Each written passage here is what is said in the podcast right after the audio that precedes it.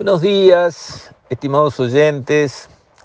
Quisiera referirme hoy a lo que es la vida en comunidad, en las ciudades. El hombre es un ser sociable, le gusta vivir con otra gente alrededor. Son pocos los seres humanos, anacoretas, ermitaños, que disfrutan mucho estar solos y que en realidad y básicamente le molesta que la gente los venga a visitar o, los rodee. Y quiero hacer estribo un artículo de Pérez Reverte, donde él contaba la experiencia de una visita suya a la sucursal, mini sucursal del banco que le tocaba en su barrio, donde quedaban tres empleados, habían sido dos, se quedaban tres nomás, que los conocía por su nombre, Paco, José, no sé cuál, que estaban allí atendiendo, unas viejitas uno, una pareja este, también de veteranos otro, y haciendo las tareas, digamos, del empleado de banco, pero en forma personalizada, conociendo a su contraparte, como también lo conocían a él. Y entonces se puso a reflexionar cómo esas sucursales de banco están desapareciendo, efectivamente. Primero bajan enormemente la cantidad de personal y después directamente desaparecen. Obviamente generando más utilidades. Un banco se compra otro, se arma un consorcio de bancos entonces se eliminan sucursales porque justo de casualidad cada banco tenía una sucursal en el barrio, no precisan más que una, entonces se liquida una y después multiplican los cajeros y entonces hay que trabajar con un cajero y dan los servicios por internet, entonces hay que operar las cuentas de, los celulares o de las computadoras y, y ya no hay cómo ir a hablar con nadie. Y entonces reflexionaba Pérez Reverte y me dejó pensando Así empobrecemos la vida en comunidad. Porque está bien, sí, eh, seguramente eso genera utilidades para los bancos, sí, no hay duda de eso y por eso se hace. Bien, pero es lo mismo para el vecino ir y que lo atienda alguien y alguien que uno conoce y con el que ha tratado años y a quien le tiene confianza y que sabe que lo va a tratar de ayudar, a tratar de entrar por internet en una cuenta a ver si consigue hacer una transferencia o averiguar lo que necesita con las complicaciones que sostiene para generaciones que no están acostumbradas, que no nacieron con un internet en la mano, que no son digitales, que no están, digamos, prontas para eh, manejarse con comodidad en ese mundo. Algunos sí, otros no incluso los que lo pueden hacer por internet. Conversar con alguien tiene valor. Y ahí encastro las reflexiones de Pérez Reverte con mis propios sentimientos. Cuando yo me mudé a Punta Carretas hace 25 años, yo iba a comprar el pan a una panadería, iba a comprar la carne a una carnicería. Y conversaba con el panadero y conversaba con el carnicero.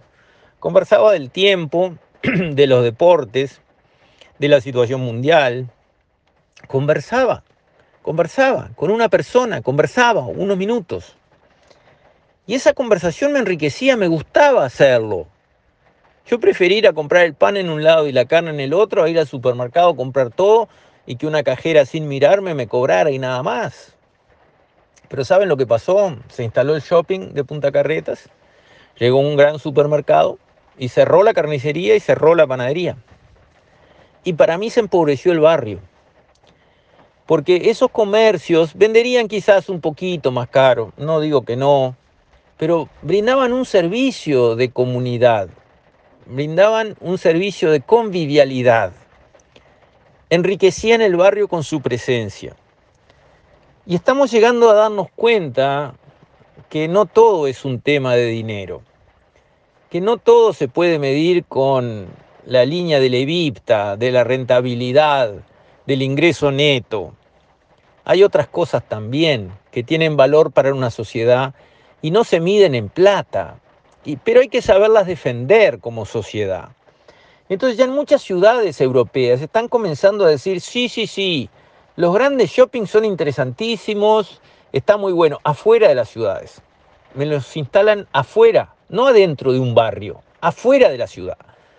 Una vez por mes o una vez por semana.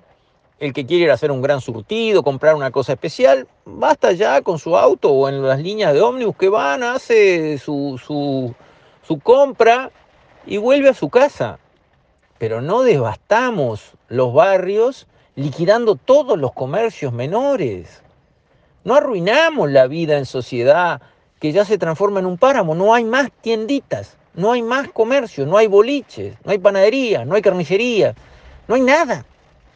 Quedan barrios pobres, quedan barrios tristes, aburridos, quedan barrios sin vida social. Y eso no está bueno. Eso tiene un valor que no se mide en plata, pero vale mucho más que la plata. Entonces, pensando en estos temas, estribando en la reflexión de Pérez Revertes sobre su experiencia con su sucursal del banco, asociando eso con mi propia experiencia en mi propio barrio, donde yo sentí, digamos, que perdía al cerrarse esos comercios donde uno podía ir a comprar la cosa que precisaba en el día a día y recibir como gratificación extra ese rato de conversación con el dueño de casa, con el panadero, con el carnicero, pero también con el cliente, con el vecino que también iba allí y que uno se lo encontraba y que iba con su perro y entonces conversaba también con el vecino. Eso enriquece, eso tiene valor, no hay que descartarlo, no hay que cambiar eso porque alguien gane un peso más en un comercio más grande. Las sociedades no se deben manejar así. Hay otros planos más importantes que la rentabilidad pura y dura y tenemos que saber entenderlos y cuidarlos. Con esto, estimados oyentes, me despido hasta mañana, si Dios quiere.